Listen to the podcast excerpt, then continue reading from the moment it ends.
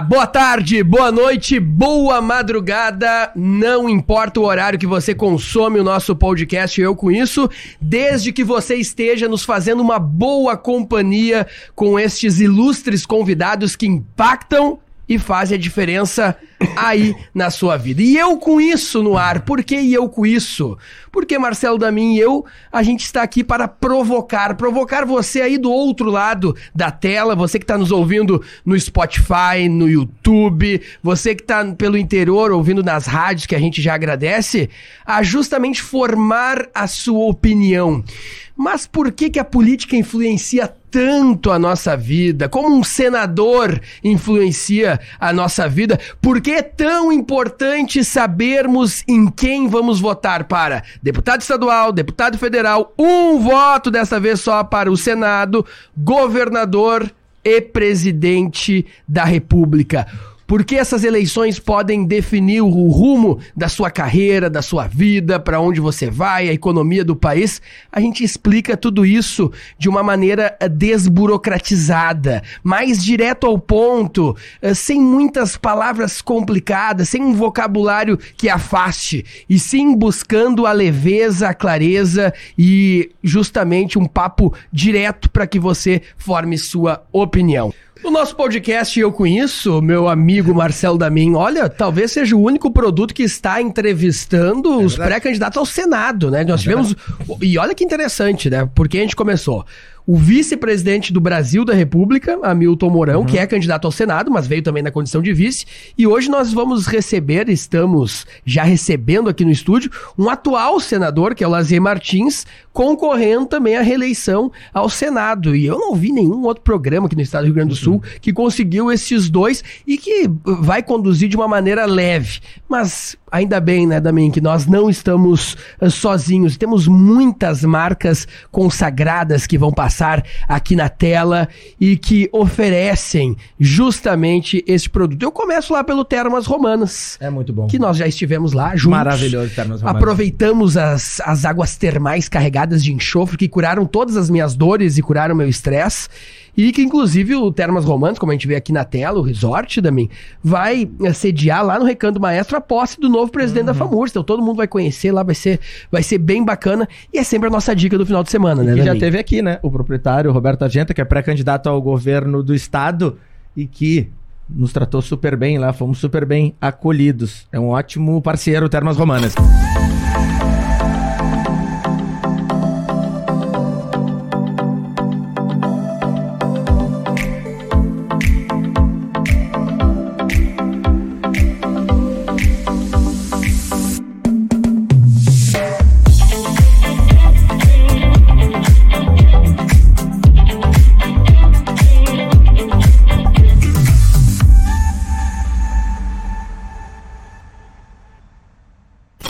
Também a gente viu aqui, olha que tá imperdível essa entrevista, você pode ver aí no nosso canal do YouTube os convidados e a série especial que a gente está fazendo sobre educação com o sistema Aprende Brasil, do Grupo Positivo, que você está vendo aqui na tela. O sistema de ensino Aprende Brasil luta por uma qualidade de ensino melhor nos municípios de todo o Brasil. Trabalham com materiais didáticos, mas além disso querem deixar um legado. E a gente está promovendo aí nos próximos meses uma série de entrevistas, entrevistados que vêm do Brasil inteiro, né, Damin? Você conversou com o professor Robson, uma entrevista assim inspiradora e que bom que a gente tem empresas preocupadas com a educação, Não, né, Damin? O, o professor Robson trouxe os dados, como o Voltaire falou, assistam aí o, o, no episódio anterior, acho que foi, né? Foi é, anterior, exatamente. Foi no anterior. Embaixo, uhum. E o professor Robson traz alguns dados de, de aumento de nota de alunos que, às vezes, mesma, às vezes, escola vizinhas, que um não sabe por que, que um é 5,5 outro é 6,5.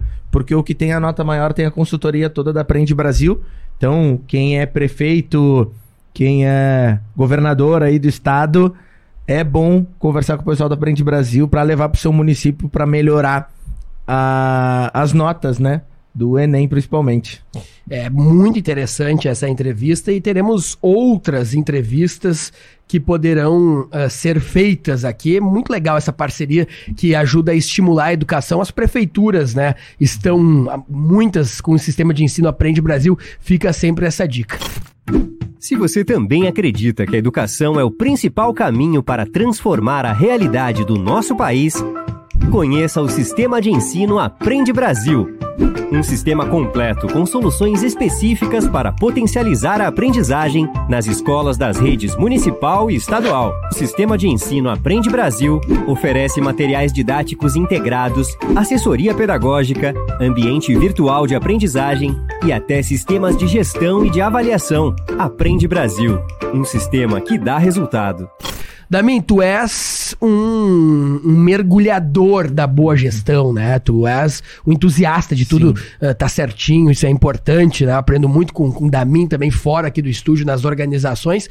E tem uma empresa que trabalha justamente para organizar essa gestão dentro da empresa privada, mas principalmente das empresas públicas, que tem esse desafio, porque muita gente pode ser indicado politicamente, mas tem que dar resultado. Que é justamente, você vê aqui na tela, a nossa OneDoc, né? OneDoc. Que é um sistema, Damin, por exemplo, você, Damin, que que gosta de colocar metas, onde você vai chegar daqui uma semana, daqui 15 dias, reunião dia tal, quais são os pilares da empresa, como chegar ali. A Andoc pega tudo isso que você pensa de gestão e joga num sistema para você, né, Damin?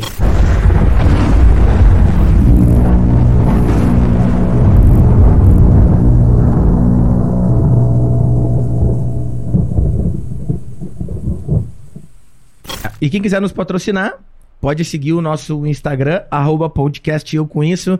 Quem quiser ser nosso parceiro e tá dentro dos municípios, tá dentro das rádios e tá divulgando a sua marca, pode nos seguir aqui embaixo, arroba podcast Eu Com Isso, chamar no direct que a nossa assessoria vai responder.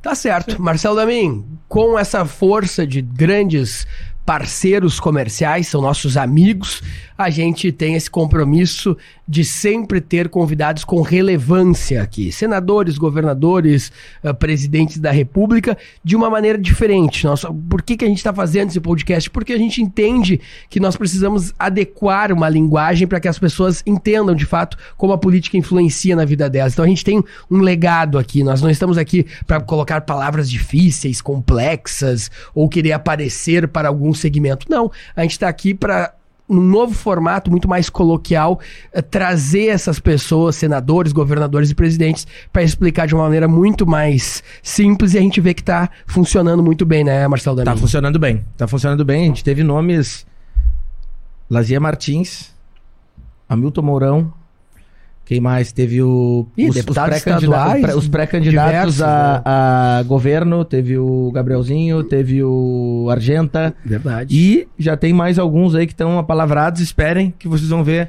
mais nomes de figuras fortíssimas da política sentado nessa cadeira aqui. Porque se por um lado a TV tradicional vai, vai dar 3, 4 segundos, aqui na verdade vai ser uma oportunidade do eleitor ver com uma hora, um bate-papo mais tranquilo, um bate-papo melhor. E, e, e, esse é o nosso objetivo. E, cer e, certamente só assistindo o nosso podcast ele consegue decidir deputado estadual, federal, senador e governador. Ele tem a nossa admiração pessoal, sem dúvida. É um exemplo não só na comunicação, mas depois que fez história na Rádio Gaúcha, na RBS TV, na Zero Hora, claro, em outros veículos também, como os veículos do Grupo Record, Correio do Povo, Rádio Guaíba, depois de fazer tanta história e ser um dos principais, se não o principal nome do jornalismo gaúcho e um dos principais do jornalismo político brasileiro, ele decidiu dar a sua parcela de contribuição na política. Mas para quem passava, pensava que seria uma parcela, se tornou uma grande contribuição. E hoje ele se coloca como um grande player, um dos poucos políticos que está enfrentando, por exemplo, problemas ocasionados pelo Supremo Tribunal Federal, que até então ninguém se falava, né, há, há tempos atrás. Nosso convidado de hoje é o senador da República, sempre comunicador, jornalista, senador Lazier Martins. Senador, bom dia, boa tarde, boa noite, boa madrugada, porque pode ter certeza, senador, nós temos ouvintes telespectadores que lhe acompanham e lhe consomem todos esses horários, porque hoje o streamer possibilita isso e agrade hoje cada pessoa que faz. Bom dia, boa tarde, boa noite e boa madrugada, senador. Você me... Seja bem-vindo. Você me... Você me faz tantas amabilidades que me deixa quase sem voz. Né? Então, meu abraço muito cordial aos ouvintes, aos internautas do Face, do Instagram, do YouTube. É, gostei da proposta do programa, então cumprimento a vocês dois, o Damin e o Voltaire. E estou às ordens aqui para o que der e vier. Lembrando, viu, Damin, fui colega do, do, senador Lazier Martins na Rádio Gaúcha, atuei muitas vezes como auxiliar na produção dele, sempre tinha dois produtores, o, o oficial e quem estava chegando ficava na produção. E na época, o Felipe Chemali, que hoje é um dos assessores do senador Lazier, sempre dizia para os jovens que entravam na Gaúcha o seguinte que depois que um repórter conseguisse entrar no ar sem errar, sem gaguejar e com firmeza, com apresentadores do nível do Lazier, começava a ficar pronto. E era verdade, o Lazier apresentava o Gaúcha Repórter, né? 28 anos. 28 anos no Gaúcha Repórter. E quando o Lazier Martins, que há, há duas horas atrás estava no Jornal do Almoço fazendo aquela coluna, que era um dos poucos colunistas que fazia a pessoa largar o alimento, porque tu tá ali almoçando. Quando entrava o Lazier, as pessoas largavam o garfo e a faca para ver o que, que de fato estava acontecendo na política gaúcha, na política brasileira. E quando o Lazier te chamava, e nós começamos muito cedo, ali com 19, 20 anos, era um, um, momento assim de divisor de águas, né? Porque era realmente muito importante. Mas vamos então para nossa entrevista, Marcelo Damin, senador uh, Lazier Martins. É uma, uma honra receber o senhor aqui. A gente que recebe tantos convidados da, da política de uma maneira muito diferente. E eu quero começar justamente por uma pauta, uma pauta difícil de, de lidar, mas que o senador está sabendo construir com muita habilidade. E eu vejo vejo essa pauta, o jeito que ele está enfrentando o que ele não concorda com o STF, o Supremo Tribunal Federal, como uma pauta que está atraindo não só os eleitores que já votaram no senhor, mas está fazendo com que novos e novos eleitores prestem atenção no senhor e coloquem o senhor como o senador uh, favorito nesta disputa ao Senado. Nos explica como está sendo enfrentar dentro da política como um senador da República o que o senhor não concorda com o Supremo Tribunal Federal. Voltaire, você me questiona sobre um tema muito importante que eu tenho focado muito e um tema que eu trago desde o meu longo período na comunicação social. Porque eu também advoguei um certo tempo e enfrentei a justiça. Uh, eu tenho grandes divergências do que hoje é o Supremo Tribunal Federal. Supremo Tribunal Federal, como diz o próprio nome, é a Suprema Corte. Dali para frente não tem mais nada. Da última palavra na justiça. Porque a justiça é algo que o Brasil precisa pensar com muita profundidade. Por quê? Porque o Brasil tem muitas desigualdades, tem muita pobreza, tem alguns privilegiados, não é? E isto tem a ver com quem decide na justiça, porque o que, que faz a justiça? A justiça é a mediação e é a realização da ordem social. É ali que se organiza uma sociedade para o bem ou para o mal. É ali que se pode estreitar um pouco mais estas relações interpessoais que hoje deixam tanta gente à margem dos benefícios, das riquezas que tem este país. E eu percebi há muito tempo, já desde o meu tempo de comunicador, que o nosso Supremo Tribunal Federal, por um, por um defeito institucional, por um defeito da Constituição, é, não tem total independência. Por quê? Porque os ministros do, da, da, Suprema Corte são indicados pelo presidente da República. Sim. Na medida em que são indicados, eles têm um, um, uma gratidão, eles têm um compromisso. E, por outro lado, os presidentes da República, principalmente durante o governo do PT, e não é por ter sido do PT, porque se fosse um outro partido eu também estaria fazendo a mesma crítica. O, o, o PT se determinou a aparelhar o Supremo Tribunal Federal, isto é, colocar dentro do Supremo Federal, Supremo Tribunal Federal, gente da mesma ideologia, Sim. dos mesmos princípios, é, e se tornou por isso um tribunal político. E isso não pode acontecer. Por quê? Porque como é que a justiça se realiza? Como é que ela se concretiza? Como é que a justiça deixa de ser teoria e passa a ser prática? Através do Poder Judiciário. O Poder Judiciário é que aplica ou não aplica a justiça. E esse Poder Judiciário, ele se deformou. E é hoje que nós temos o Supremo Tribunal Federal. Então isso repercute sobre a vida de todos nós. Um outro dia me perguntaram aí na rua, escuta, por que, que você bate tanto no Supremo? Tem que explicar isso para o povo. E, e, é verdade. Então eu, eu, me determinei, quero começar por esse programa hoje, explicar por quê. Porque o Supremo Tribunal Federal, por suas decisões, resolve, tem muito a ver com a vida, com a pobreza, com, com a saúde, com a educação, com a infraestrutura, com a falta de estradas, com a, com a, com, a, com, a, com o tráfico de drogas. O Supremo tem a ver com tudo isso. Dou um exemplo. Há um ano atrás, o Supremo Tribunal Federal colocou em liberdade o maior traficante do país, uhum. André Repp. E o André Repp no outro dia viajou para a Europa e hoje ninguém sabe onde está. Não acha mais agora. É, então, e, e, quando, quando fez a descondenação do Lula, que, que, que, tem uma responsabilidade enorme pelo, pelo, pelos crimes que cometeu, pelo esvaziamento dos recursos do BNDES, da Petrobras, dos fundos de pensão, do Banco do Brasil, da Caixa Econômica. E essa verba que foi desviada, bilhões, sendo que 10 bilhões já foram recuperados, sinal de que houve o desvio. Essa verba fez muita falta para a educação dos brasileiros, para melhorar a saúde, para a construção de estradas, etc. Então, por isso tem muito a ver com a vida dos brasileiros o Supremo Tribunal Federal. E é por isso que eu combato, porque com esse sistema vigente de, de, do presidente da República indicar, ele, ele, ele, ele acaba conquistando e dirigindo o Supremo Tribunal Federal, que é o que hoje acontece. O Supremo é contra o Bolsonaro por quê? porque o Bolsonaro contraria o que o Lula fazia. Então eles querem de volta o Lula. Então hoje o Supremo Tribunal Federal é, um, é, um, é, um, é, uma, é uma instituição do judiciário político, partidária, ideológica. Deixa eu fazer uma pergunta. Olha, uh, senador Lazier, é só nesse seu discurso, que o discurso uh, ele, ele é falado, mas para quem lhe acompanha o seu trabalho, ele é feito, essa política de enfrentamento. Olhando nos olhos aqui do Damin, o, o, o Damin já escolheu o senador dele. é exatamente bateu, o, que ele, o que ele vem falando bateu aqui. no, no, no STF. É impressionante, né? É. Chega a tá. Chega a tá... O cara lacrimeja Lazier, deixa, deixa, lá, deixa eu seguindo essa, essa ideia do, do, do, STF, já faz alguns anos, né? Vamos dizer aí, talvez os últimos três, dois anos, talvez, que, que isso está um pouco mais se espremendo.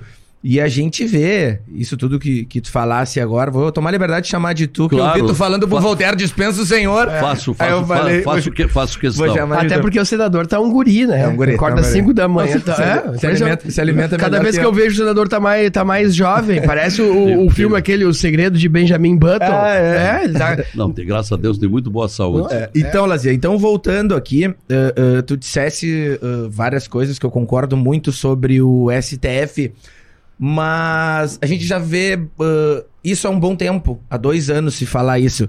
E pelo que eu entendi, uh, o brasileiro já foi um pouco mais fervoroso, um pouco mais otimista de que isso possa mudar, de que isso possa ser diferente. A questão das indicações políticas, como indicar para o STF. Isso se encerra, isso tem fim há, há possibilidade disso ter um fim, de, de recomeçar, de tirar quem tá lá hoje, botar gente nova? O brasileiro pode ter uma esperança que isso vai mudar? Ou vai ser mais alguma daquelas brigas perdidas? Tem que ser, Damin, tem que ser gradualmente. Lamentavelmente, tem que ser gradualmente. Agora, isso não acontece só há dois, três anos, não. Isso já acontece no mínimo, no mínimo há 10 anos, quando o Supremo passou a ser aparelhado. Foi por isto que quando eu cheguei no Senado Federal, eu cheguei no Senado Federal no dia 2 de fevereiro de 2015. 2015. Fui, fui, fui eleito em, em, em outubro de 2014 com 2 milhões e 145 mil votos. Que votação, senhoras e senhores. Não, numa eleição, Não, uma eleição bizarra. É. Bateu no Olívio, é. bateu no Simon. Com... Sim, é. eu, eu Foi... sou, sou, muito grato à, à confiança surreal. do eleitorado gaúcho. E, e, entrei no dia 2 de fevereiro de 2015 e no dia 14 de.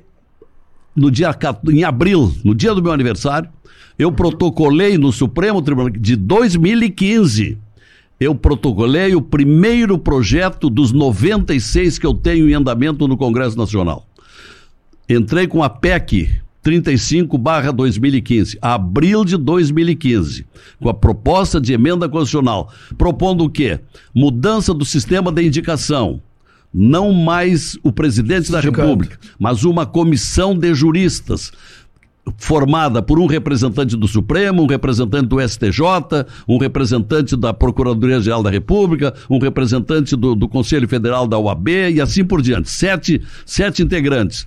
Quando houvesse a vacância, quando abrisse uma vaga no Supremo, esta comissão se reúne e faz uma lista tríplice, olhando quem são os grandes juristas do Brasil, sejam magistrados, sejam procuradores, sejam autores de obras de direito, sejam professores, escolhem três juristas consagrados e notório saber jurídico, como manda a Constituição.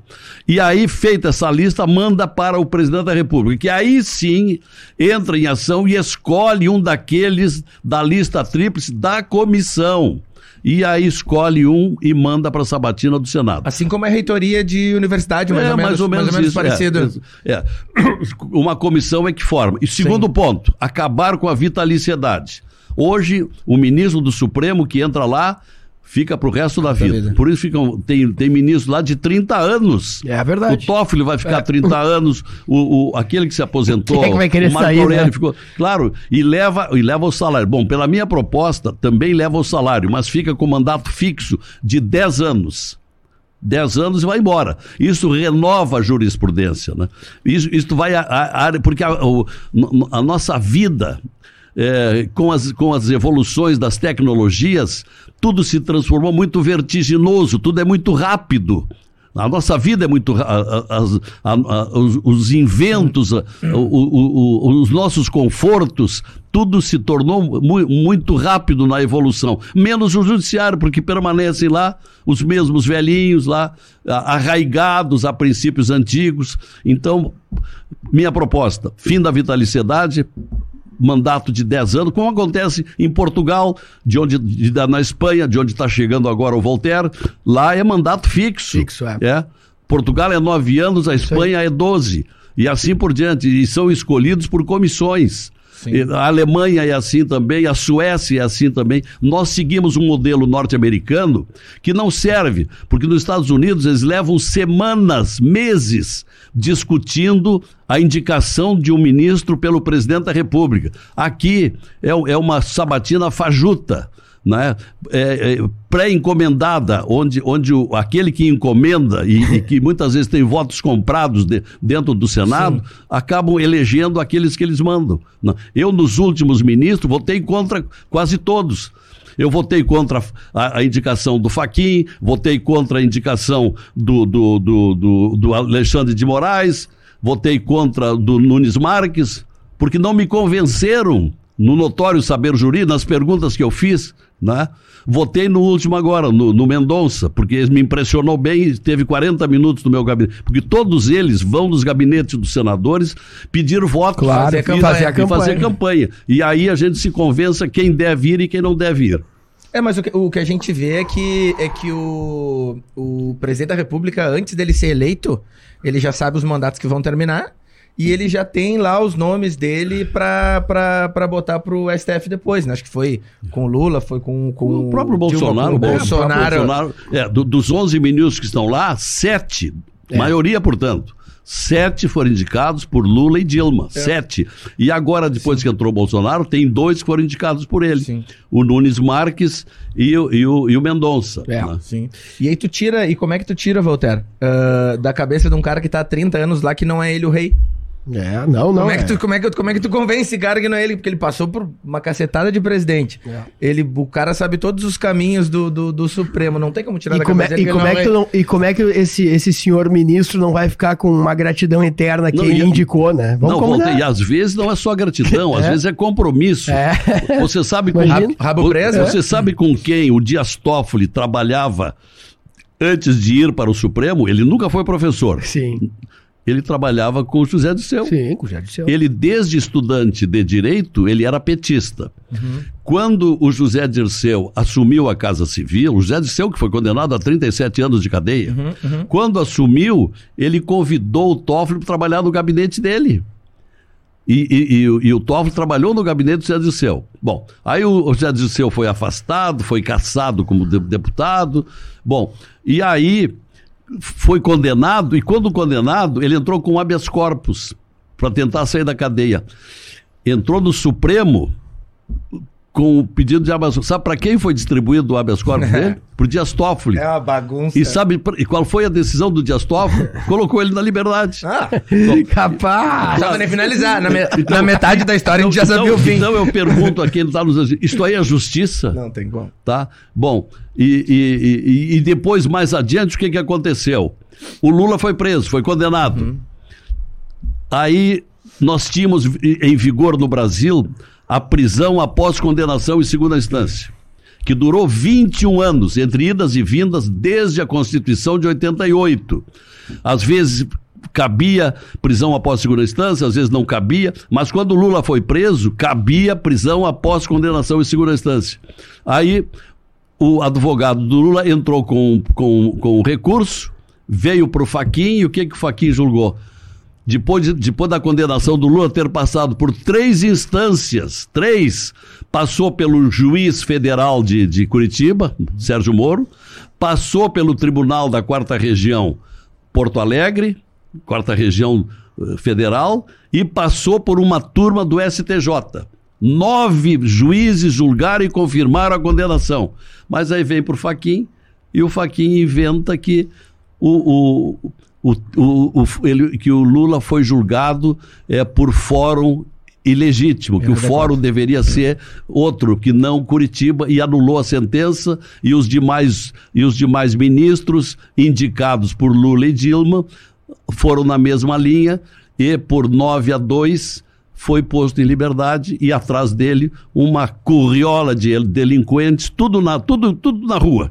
Hoje em dia, tudo que é bandido, que é rico, tudo que é bandido que tem bom advogado, não cumpre mais pena. E nós estamos vivendo as maiores impunidades da história do Brasil. Por quê? Porque só pode ser preso a- na última instância, que é a quarta, que leva anos, décadas. Pra chegar. E, e aí, quando chega lá, está extinta a punibilidade pelo, pela prescrição do prazo, pelo fim do prazo. Então, o Brasil se tornou um país de bandidos soltos. Ô, senador Lazier, para quem está nos acompanhando, nos assistindo, do- nos ouvindo, né, e não é do mundo da política, eh, só decifrando para esse, pra esse ouvinte, eh, so- somente o, o Senado pode fazer qualquer mudança no Supremo Tribunal Federal. Eh, explica para nós o papel do Senado. É o Senado, justamente, quem pode modificar esse sistema de indicação dos ministros do Supremo Tribunal Federal e promover, de fato, este enfrentamento? É a única instituição, Voltaire, é o Senado Federal, porque está na Constituição. Cabe ao Senado processar e julgar ministros do Supremo Tribunal Federal por crimes de responsabilidade. Só que todos os presidentes do Senado se negam de colocar em pauta. Renan Calheiros, Eunício de Oliveira, Davi Alcolumbre e agora o atual Rodrigo Pacheco.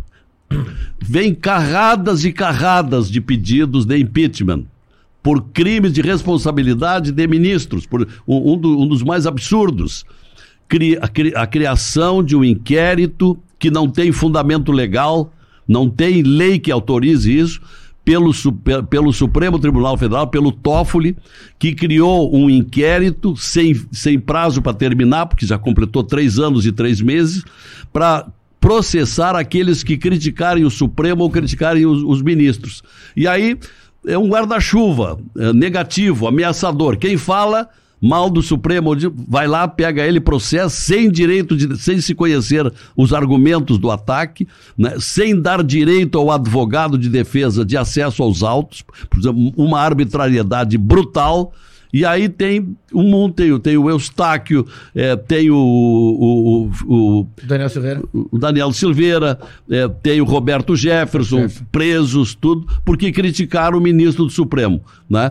E o Daniel Silveira, que é outro absurdo, é outra exorbitância, ah, um outro o atropelamento da Constituição, porque tem um artigo da Constituição que diz: os senadores e deputados são invioláveis penal e civilmente, por palavras, opiniões e votos. Portanto, é, senador e, e deputado pode dizer o que quiser. Ele pode ser julgado pelo, pelo, pelo, pelo, pelo, pelo Congresso.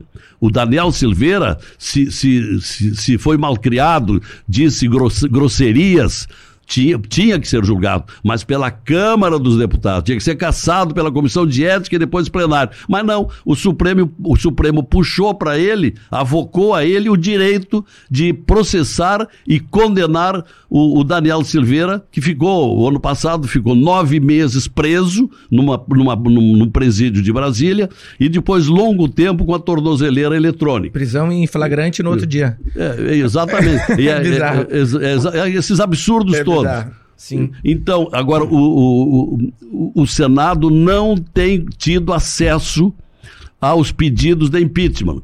E há um pedido de impeachment, por exemplo, do, do, do, do conceituadíssimo jurista ma, ma, uh, uh, uh, Modesto Carvalhosa, de São Paulo, que alinhou 32 fatos contra Gilmar Mendes. Uhum. E, no entanto, chegou lá no Senado e o, e, o, e o Davi Alcolumbre, então presidente do, do Senado, engavetou.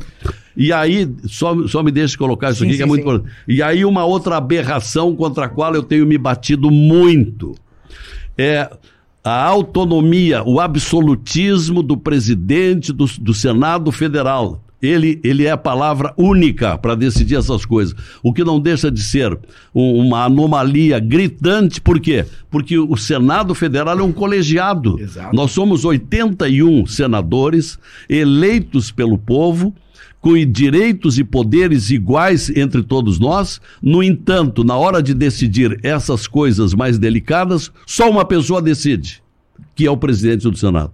E eu tenho me batido muito e tenho um projeto de resolução, já há três anos, que nenhum deles coloca em votação porque, porque não querem perder poder. O meu projeto de resolução, projeto de resolução, vocês sabem, é projeto que vale internamente. É pra, pra, não, não tem nada a ver com efeito externo, só para dentro da instituição. No sentido de que, é o meu projeto, nas reuniões de pauta, todas as terças de manhã, os líderes se reúnem minha proposta, metade da pauta seja decidida pela, pela, pela reunião de líderes e a outra metade, sim, se conceda ao presidente que, por vontade própria e, e, e, e por monocratismo, isto é, ele decida o que ele quer. Metade dele e outra metade para os outros líderes. Mas nem isso é votado. Ele continua votando isoladamente, como bem entende, é, é, em contrariedade à vontade do colegiado. Senador Lazier Martins, olha, Marcelo Damin e meus queridos ouvintes e telespectadores. Eu sei que o senador está se doando a melhorar o país, ao Estado, mas que falta. Vou, vou, vou olhar aqui também para os bastidores, para o meu grande amigo Felipe Chemalho. Que falta faz um senador Lazier Martins no rádio? Ah, sim. Que falta faz aquele boa tarde. Mas aquele era o boa tarde do cansaço.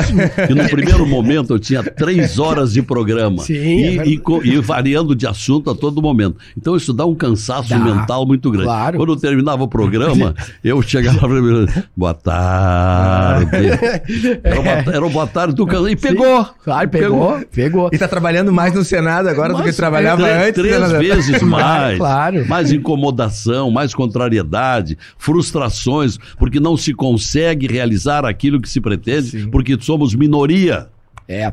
E que falta faz, né, esse e, e comunicadores como Lazier que formavam opinião através da sua experiência, né? A gente vê hoje o, o, o, o rádio está muito parecido, muito igual. Muita gente jovem. muito é, igual. Não, são, são, jovens talentosos, é. só não tem memória.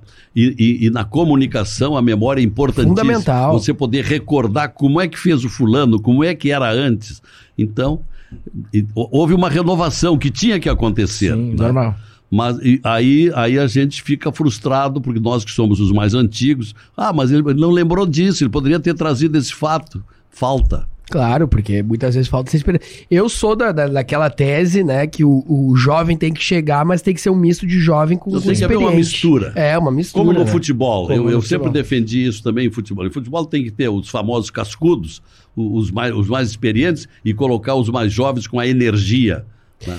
O senador Lazier Martins, eh, explica para nós qual, vai ser o teu posicionamento nesta eleição que será completamente polarizada. Tô falando sobre o aspecto da corrida presidencial entre o atual presidente Jair Bolsonaro e o ex-presidente Luiz Inácio Lula da Silva.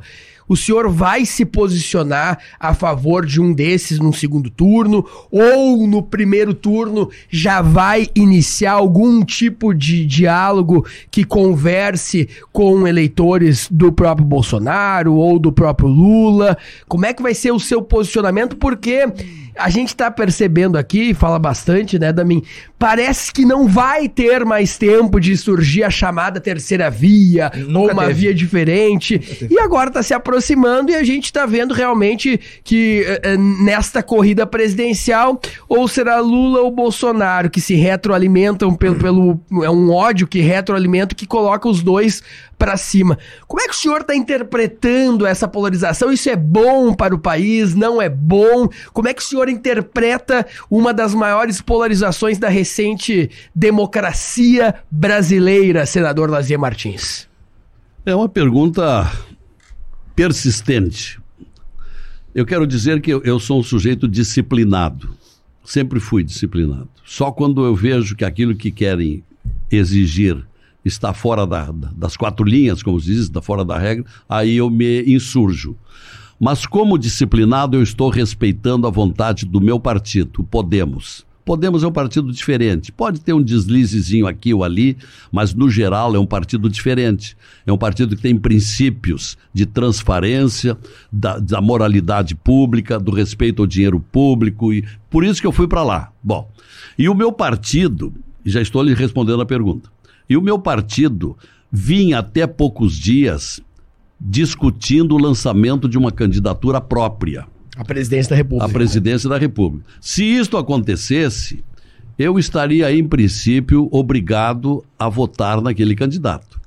Entretanto, como o partido está muito dividido, já tivemos uma reunião eh, em São Paulo e uma reunião em Brasília, e era para era, era termos aqui anteontem, agora há poucos dias em Porto Alegre, como a, a presidente do partido, a Renata Abreu, perdeu o pai dela, então ela não veio, esvaziou um pouco eh, esse, esse debate.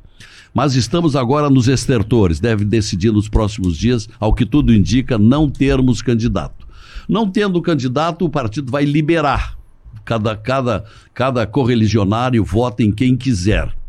A minha palavra nesse sentido, se isso acontecer, Lula nunca, porque seria uma tragédia. O retorno a todas aquelas mazelas, desvios, eh, malversações, eh, crimes, eh, restrições à liberdade de imprensa, etc.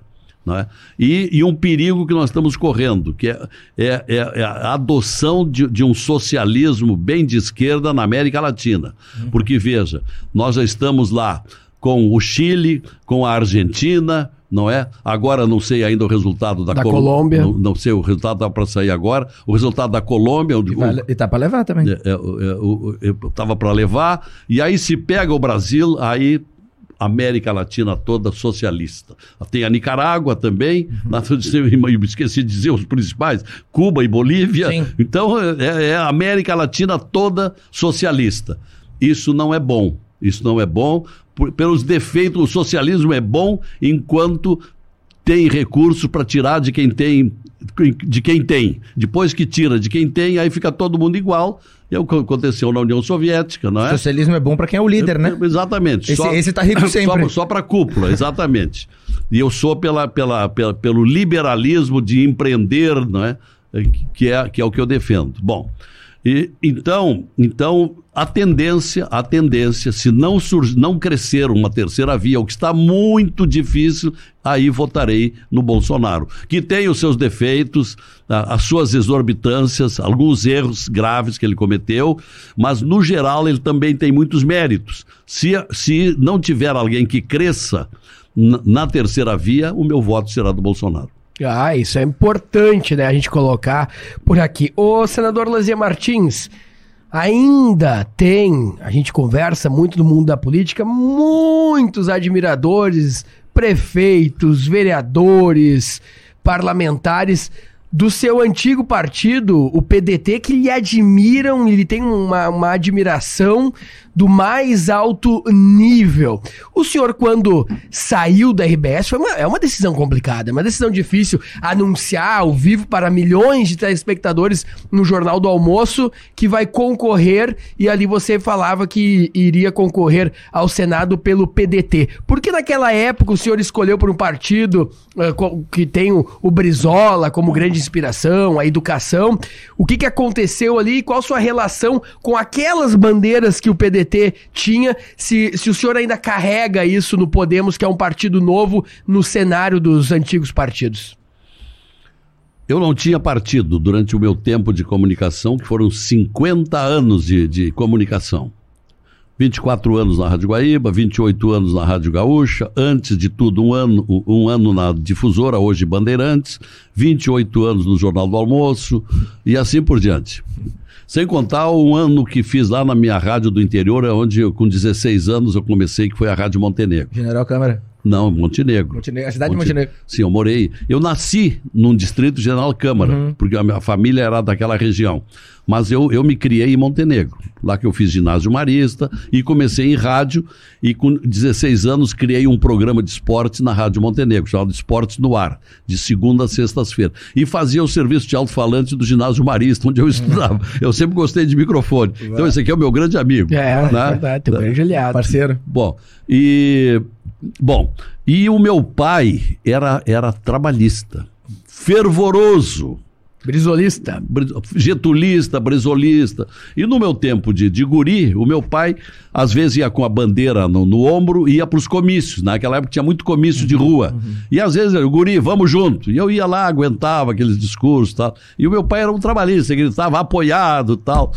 Então, quando eu decidi concorrer, fui, durante 30 anos eu fui convidado. convidado a entrar na política. Uma ocasião até, isso há 32 ou 35 anos atrás, eu jantei na casa do Simon, que queria muito que eu concorresse a deputado estadual. Até ele queria uma chapa. O Fábio Koff, que era presidente do Grêmio Federal, e eu a estadual.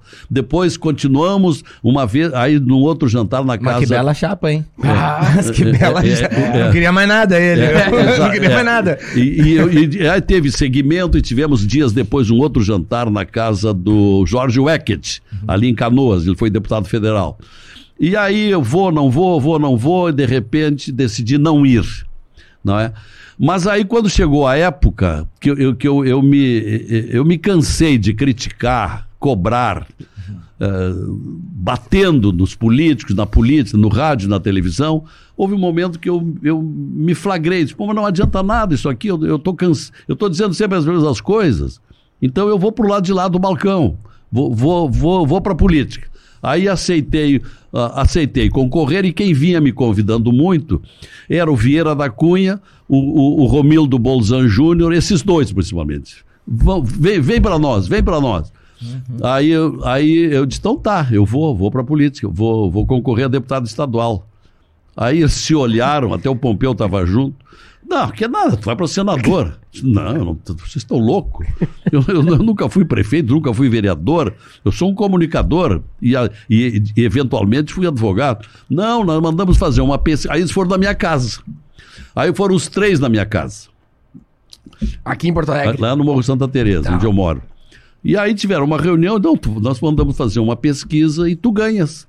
Nós colocamos na pesquisa o Olívio, o Simon, o, o, o, o Fogaça, o, o, o, Beto Albuquerque, o Rigoto. E tu ganhas pro Senado. Isso não é possível, vocês estão falando, tão doidos. Não, vai dar.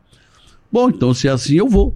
E aí, em homenagem póstuma ao meu velho pai, eu, disse, eu, eu vou para o PDT, que, eu, que eu, eu, eu, tinha, só que eu tinha uma ideia, era fazer, fazer uma modernização no partido. Até fiz um projetinho de modernizar, porque estava muito ainda, estava muito ligado a, ao, ao PTB do Getúlio Vargas, do ano de 45, uhum. do Alberto Pasqualini, não é?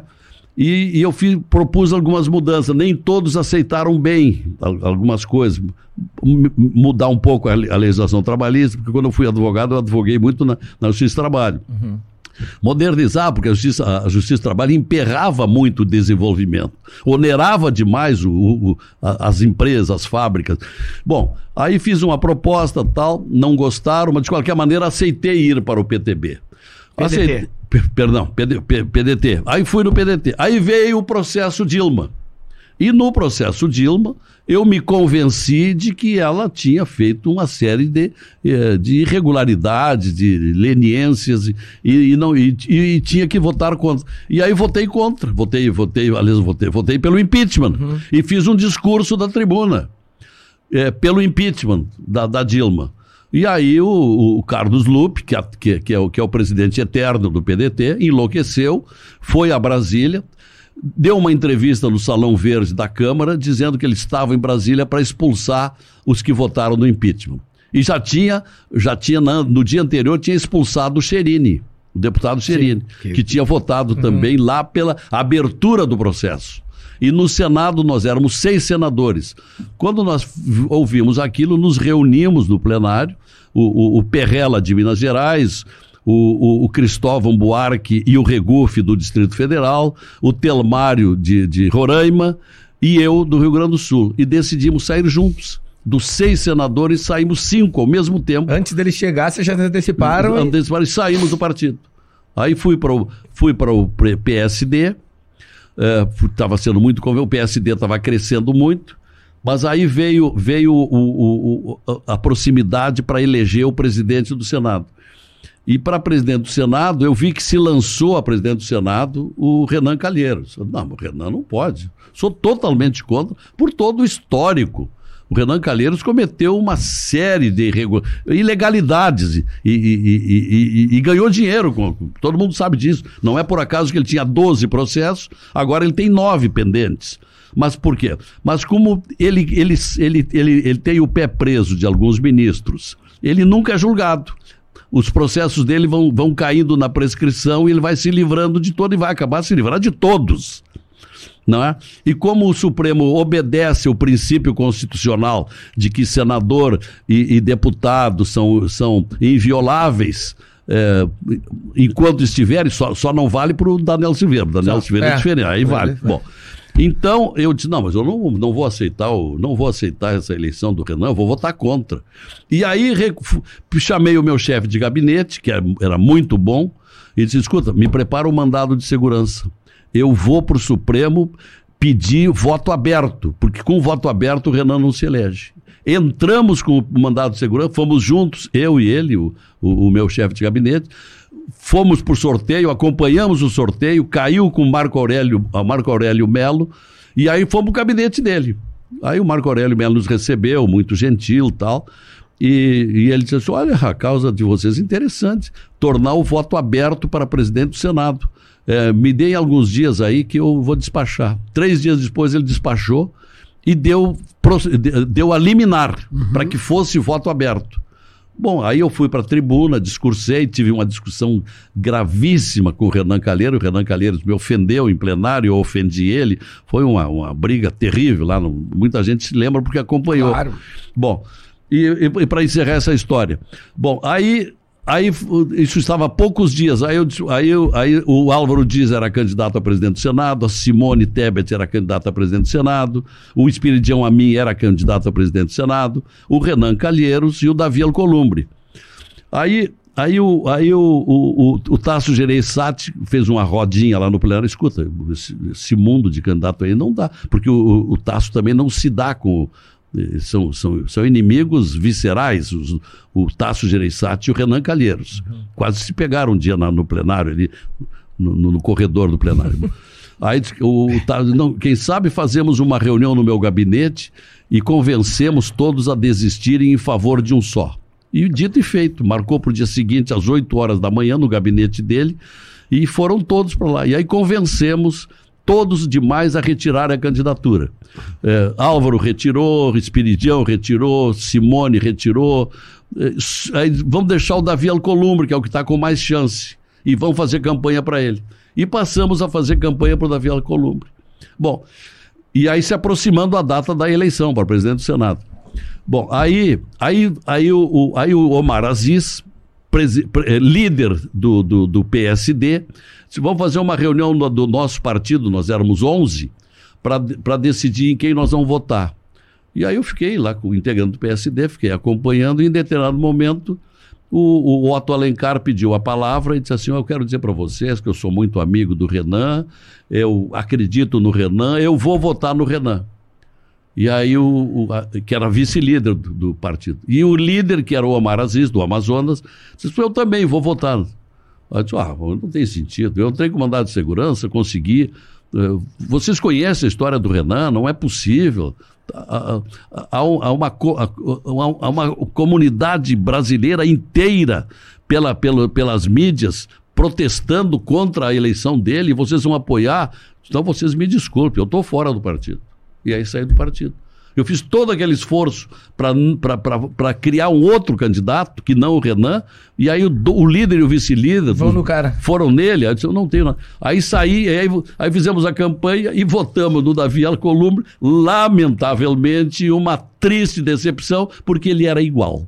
É. Foi uma tragédia. Mas tu acha que se fosse voto fechado, ganhava o Renan? Mesmo Acho depois dessa tinha, tinha muita escândalo? Chance, tinha muita processo. chance. Tinha muito porque ele, ele, ele, O problema é o seguinte. O problema é o seguinte, meus amigos. São os, as benesses. O, as ofertas, os benefícios que o presidente Sim, do Senado tem, é. concede é para ele. Não é? Eu, por exemplo, perdi, já comecei a, a desgostar do Renan. Primeiro tem, tem uma história aqui do, do Curotel.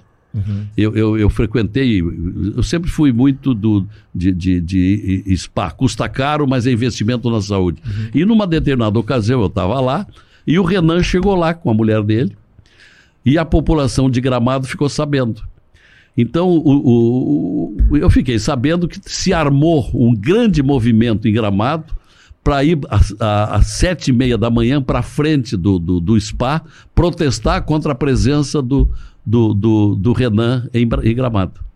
E eu fiquei sabendo disso. Eu estava lá, estava hospedado. E aí a direção do SPA me disse o seguinte: olha, tem um problema que nós vamos enfrentar. Eu disse, o que, que o senhor vai fazer? Se eu aluguei um táxi e às 5 da manhã nós vamos tirar ele daqui e mandar para Caxias para pegar o avião e ir embora. E dito e feito. Mandaram ele embora para evitar o escândalo. Na frente do, do, hotel. Na frente do hotel. E fizeram. E eu sabia disso, porque eu estava lá. Bom, isso é um episódio que pouquíssima, que ninguém loucura. sabe, ninguém sabe disso. Bom, e, e, e aí, e, e, bom, e aí por que, que eu digo? Porque eu, quando, quando eu, eu fui eleito, eu fui no. Esqueci aquele episódio, fui no gabinete dele, disse, escuta, Renan, eu gostaria de ficar com o gabinete do Simon que é um gabinete grande, o, o, é, é, uma tradição aqui, é, em cada estado, quem é eleito ocupa o gabinete do seu antecessor. O gabinete do Simão era grande, era, era eu tô, hoje estou dois anos depois eu conquistei. E aí, não, mas já estou comprometido com uma senadora do Amazonas, que agora não me lembro o nome dela, Vanessa Graziotin. Obrigado, Tiamali. Isso, isso, é, isso, aí é uma, isso é uma enciclopédia. Enciclopédia, enciclopédia é, política. É impressionante. Aí o, o, gabinete já está Não precisou nem de Google, né? O, o gabinete já está comprometido para ela. Você pega um outro aqui, tem um aqui na, na, no corredor, perto do plenário. Tá bem, paciência. Aí peguei aquele, achei que ele era um gabinete velho. Só para o pessoal entender, é o presidente do Senado que define. Tu vai para esse, tu vai, ele faz o, ele faz o, é, o home list, ele loteamento, loteamento. Ele, ele distribui os gabinetes é. e distribui também as, as, as representações do Senado na Europa, na Ásia, dá de presente. Ele, ele quis me conquistar. E é bom, é bom, né? não, e, e, aí ele não me deu, mas, mas dois ou três meses depois, teve uma ida da, da, da, da então ministra da Agricultura, a Cátia Abreu, que, que tinha que ir a Paris receber o diploma do fim da, da, da doença uh, suína. Uhum. E aí e ele mandou, mandou mensagem, eu, eu, te indiquei, você vai, você vai representar o Senado eh, em Paris, e depois tem uma reunião em Bruxelas, e tem uma reunião na, na, em, na, na, em, em, na Suíça, lá na, na sede da OIT, na, em, cidade da, famosa. Da, da, e você vai ser o nosso representante. Genebra. Genebra. Você, Eu Genebra. entre- eu tava entre Zurique, É, Zurique e Genebra. Então você vai a Paris, Bruxelas e Genebra representar o Senado. Ah, tá bom, muito obrigado. Quem é que não gosta de Europa? Vou lá. E aí, Mas sabe que nem precisava ser senador, era só entrar na, era só entrar na famosa e já ia. Não precisava ser senador. Muito Aí obrigado. depois, eu, depois eu comecei, "Pô, mas qual- o que, que eu fiz para receber esse presente recém-chegado? Era uma- uma- Na uma- política, era uma cantada. qualquer presente Mas, é não, mas não vou mudar, não. Não vou mudar minhas concepções, porque depois me tornei um adversário. Hoje ele não me cumprimenta, eu não cumprimento. Ele, ele- Que loucura, né? É. E- Então, por que, por que essa pergunta? Por que tanta força? Porque ele realmente tem força, ele tem, ele, ele tem, ele tem regalias permissivas para contemplar quem ele quer com algumas coisas boas. E ele traz pro lado dele e se beneficia disso. Exatamente. Chegamos. Ah, ah, e, e mais, e a distribuição de projetos. O, projetos, todo mundo quer um projeto bom. Sim. Quer pegar um projeto, porque da, da, da destaque, né? Atualmente, por exemplo, a grande ambição era pegar a, a relatoria do- da, reforma, da, da, da reforma tributária. Ah, Foi uma briga de serrote lá, como se diz, todo mundo queria pegar. Acabou uma pessoa muito competente, que é o Roberto Rocha, só que está muito frustrado porque estão fazendo de tudo para não votar a reforma tributária, que ele passou noites e dias, inclusive com um filho doente, com câncer, repartindo atenção ao filho no hospital e ele fazendo a relatoria da reforma tributária que ninguém quer, quer votar até esse momento. Senador Lazier Martins, a gente está chegando aqui no final do podcast Eu Conheço. Deixa eu te fazer uma pergunta para organizar também o, o- o teu eleitor, né? É, o ponto de vista da corrida presidencial, tu já explicou ali a questão ah, do Bolsonaro, de- do jeito que estiver, o senhor vai com o Bolsonaro, se não surge uma terceira via, ou se o Podemos não apoiar oficialmente algum outro candidato. O senhor já explicou que vai, é vai, fiel. vai liberar. É, o senhor já explicou que é fiel à, à, à sua sigla, mas como vai liberar para presidente, a tendência é o senhor apoiar o Bolsonaro. E aqui no Palácio Piratini, na corrida ao governo do Estado, quem o senhor gostaria de apoiar? O, o que, que o partido está organizando para qual chapa? Como o senhor está vendo essa corrida para o próximo governador aqui no Estado? O partido está negociando uma aliança com o governo. Seja com o Ranolfo, ou seja com o Leite, a tendência é esta. Estar ao e lado eu, deles. eu estou de espectador. É. Mas, mas o senhor admira o Leite e o Ranolfo, né? Sim, eu acho É. que acho que teve alguma, teve algum, ele teve o benefício de receber muito dinheiro federal, colocou em dia o salário dos funcionários, mas teve alguns méritos. Ele, por exemplo, conseguiu ah, a votação para privatizações importantes, né? Privatizou a Corsan, Certo. a, a Sulgás, a, a- a- a da mineração ali, etc. Conseguiu aprovar quase todos os projetos, sempre com a promessa de que não iria concorrer. E isso aliviava, tranquilizava os concorrentes. Só que agora ele quer, quer e vai concorrer ao governo do Estado. É, tu acha que o Eduardo Leite acho, vai... acho que vai, acho que vai. É? Tive uma conversa com ele na, na noite da comemoração lá do, dos 50 anos da Farsul. E aí tive uma conversa rápida com ele, retirei da conversa de que ele vai concorrer. Mas o que que ele falava nesse bastidor? Ah, senador, tô vendo aí. Ah, a ele viu- tá, ele viu a gente que- tá se organizando. o ele- sonho ele, dele tá é- naquela ali, né, senador? É, tamo- mas a gente abre o Instagram dele, eu, eu converso muito com o Chemar sobre... Ele parece que tá, tá em pré-campanha. O, o Eduardo Leite, primeiro tava numa agenda nacional, né? São Sim. Paulo... Quando ele viu que fecharam as portas. aí começou a em Aí- todas as festividades Ah, aqui ah, do Rio Grande do é, Sul. Ele tá em todas. É, exatamente. Né? Ele tá em Caçapava, em Pelotas. Até em tá- quermesse. É. Não, é impressionante. Então, Procissão, tá indo se, tudo. se o Le- se o Le- se o Leite. Procissão ainda não vi. Mas, mas se, o, se o Leite não fosse concorrer, ó, dá pra dizer que é um admirador das festividades gaúchas, né? Porque o homem tá em todas, rapaz. Mas e, mas, e, mas e por que o, o, o Lazier Martins vai de novo ao Senado, né? Ah, porque eu quero dar andamento aos meus projetos. por que não o governador? Não, o governador não quero. Não quero. Mas- mas- é, é, mas não, chegou em ti isso, na- certamente. Quando eu fui candidato ao Senado, muita gente propunha que eu concorresse ao governo. Eu acho o seguinte: é, o, o governo tem muitas dificuldades, está muito endividado, tem uma, uma, dívida de 73 bilhões de reais, não é? Tem, tem, tem o, o, as reivindicações do magistério, que são tenazes, persistentes, e, e, e, tem da polícia, e tem de vários setores, e tem os corpora corporativismos, e eu sou contra corporativismo, eu sou contra patrimonialismo, que leva muita gente para a política, sou contra o fisiologismo, que eu tomo lá da cá, sou contra isso, a, a, troca de favores, e sou contra o corporativismo. E, e para ser governador do Estado tem que enfrentar o corporativismo. Isso dá muita dor de cabeça, isso envelhece muito. Uma vez o Antônio Brito, Brito, que eu, que eu sempre fui muito amigo dele, uhum. o Brito me disse o seguinte: eu em quatro anos envelheci dez anos. É que o governo do Estado é para matar, né? é terrível. Então, e, e eu acho que nós temos que fazer mudanças no país através do Congresso Nacional. Sim. Lá é que tem que mudar. Então, eu, eu tenho apelado muito, toda vez que falo em entrevistas como essa de agora, que tem muito boa repercussão, é, e, e, que tem vários, vários braços, várias pontas. Vocês vão para o Face, vão para o Instagram, uhum. vão para o YouTube, vão para as rádios. Eu apelo Pensem bem em quem votar para o Congresso. É lá que nós vamos mudar as leis, e mudando as leis, nós mudamos o Brasil, não é?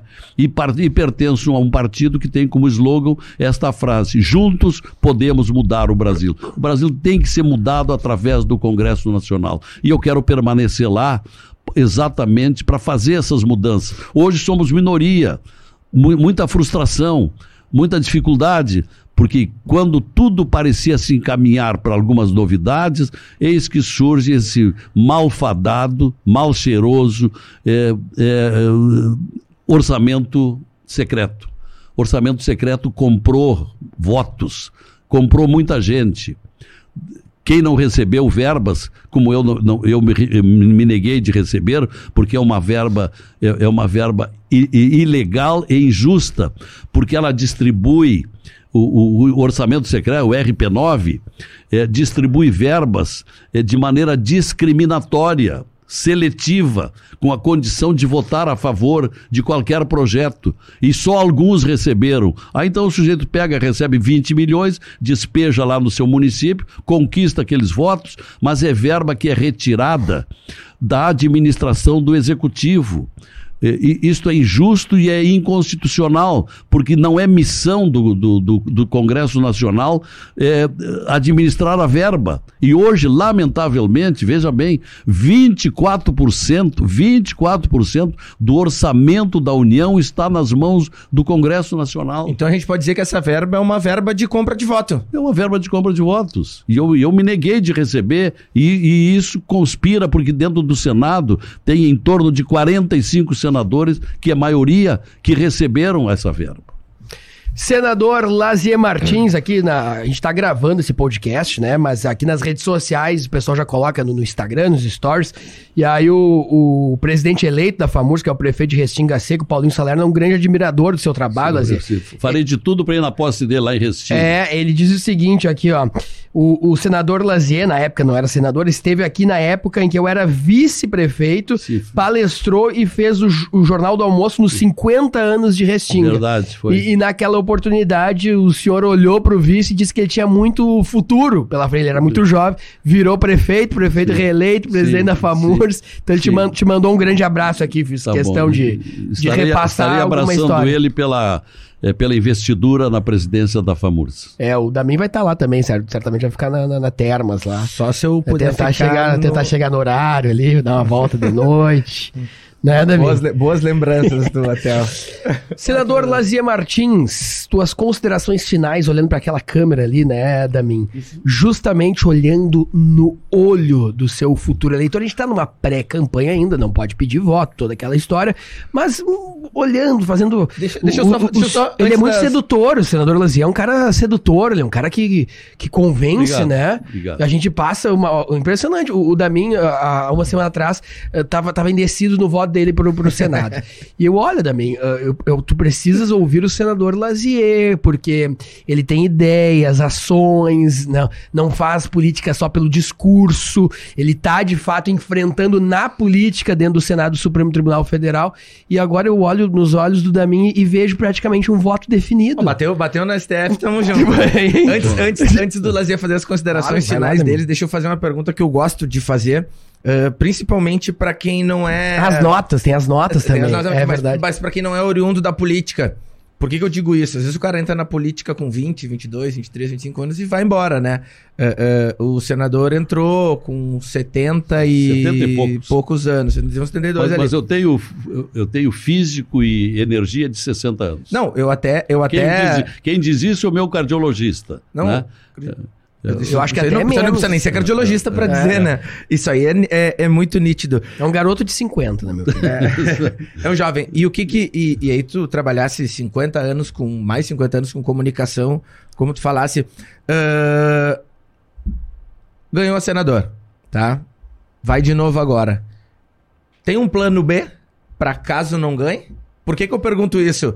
Ah, veríamos o, o, o senador Lazier de novo na RBS caso não que é a possibilidade, né? Como qualquer corrida, seja ela para deputado, para presidente, a possibilidade de se ganhar e de se perder. Ah, n- teria um plano B? Não tenho plano B da mim. Não tenho. Eu tô, eu tô eh, jogando todas as fichas na minha reeleição. All-in. Se tiver, se tiver a sofrer a desventura de não me eleger, aí é que eu vou pensar no que vou fazer. O certo é que eu não vou parar de trabalhar, porque eu, desde os 14 anos, nunca parei de trabalhar, não é? E tenho muita energia, não é? As pessoas não acreditam na idade que eu tenho, porque eu faço ginástica, faço academia de ginástica, cuido muito da alimentação, não tenho doença nenhuma, não é? Tenho muita disposição para o trabalho, mas ah, se não conseguir, depois é que eu vou pensar. Mas não tenho plano B. Eu estou apostando na minha reeleição, embora a concorrência é muito forte, mas eu acho que dá para mudar o que as pesquisas estão dizendo, até porque eu não acredito muito em pesquisa. Eu, quando fui eleito. Agora ganhou o. agora, não é só o voto, agora é a campanha. O Damin vai estar de bandeira ali Não, na, na mas- Ipiranga. Não, tem como acreditar em pesquisa se sai mais pesquisa que o Lula é o candidato mais honesto. Tu Não, acreditar não, em pesquisa é, é, como? Não, e quando eu fui eleito, não sei se vocês sabem, qual era o, qual era o instituto de pesquisa mais famoso do Brasil? O Ibope? O Ibope. Ibope. O Ibope jamais, durante toda a campanha, disse que eu estava em primeiro lugar.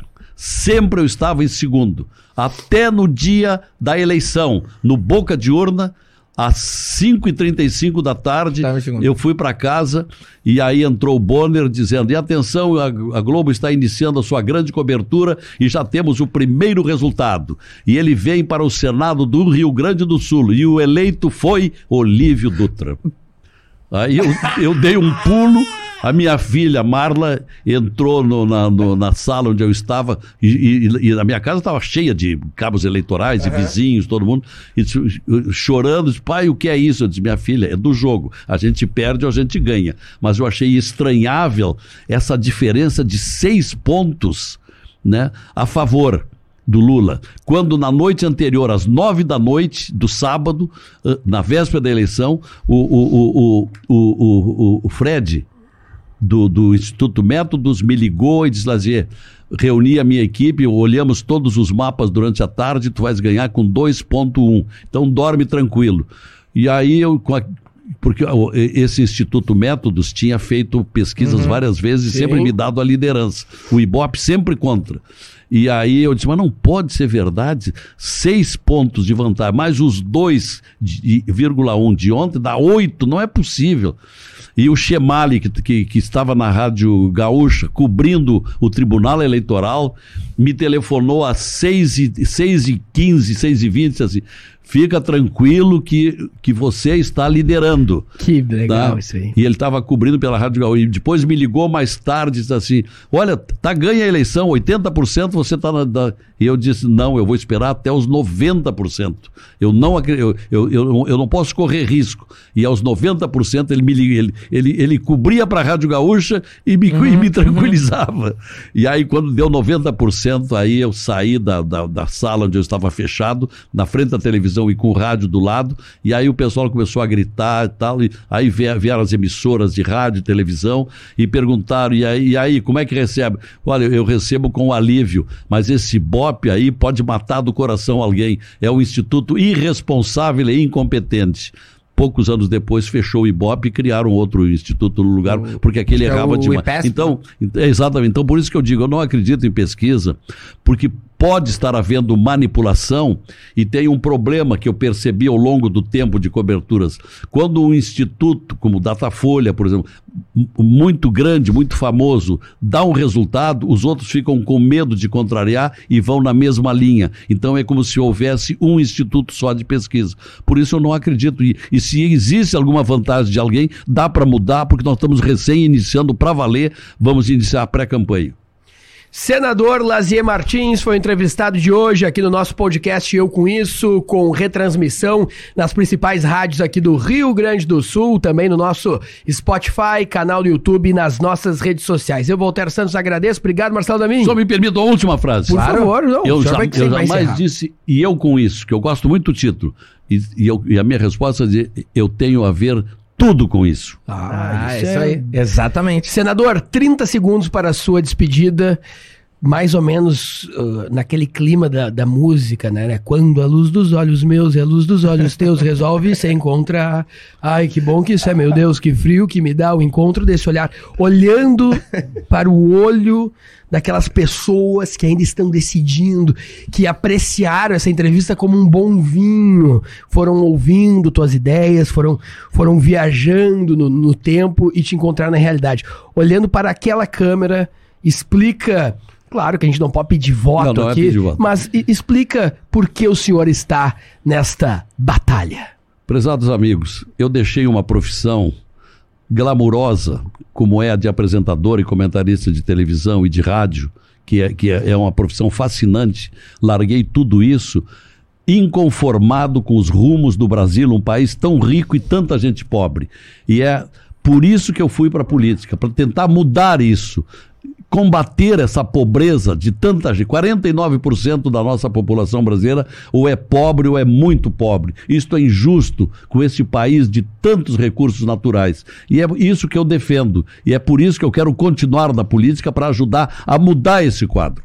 Muito obrigado para vocês. Obrigado. Senador Lazier Martins conosco, com Marcelo Damin, Voltaire Santos. Obrigado a todos os nossos parceiros comerciais, no qual os vídeos já passaram por aqui.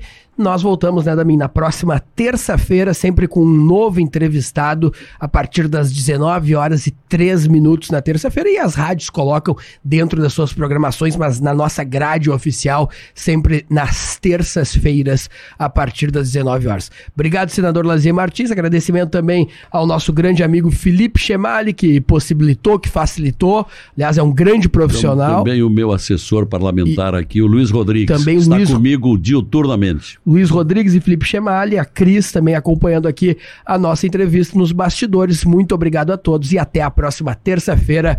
Vou encerrar com o seu slogan. Faz de conta que estamos encerrando o Gaúcha Repórter. Quem encerra é Lazier Martins. Boa tarde. Valeu.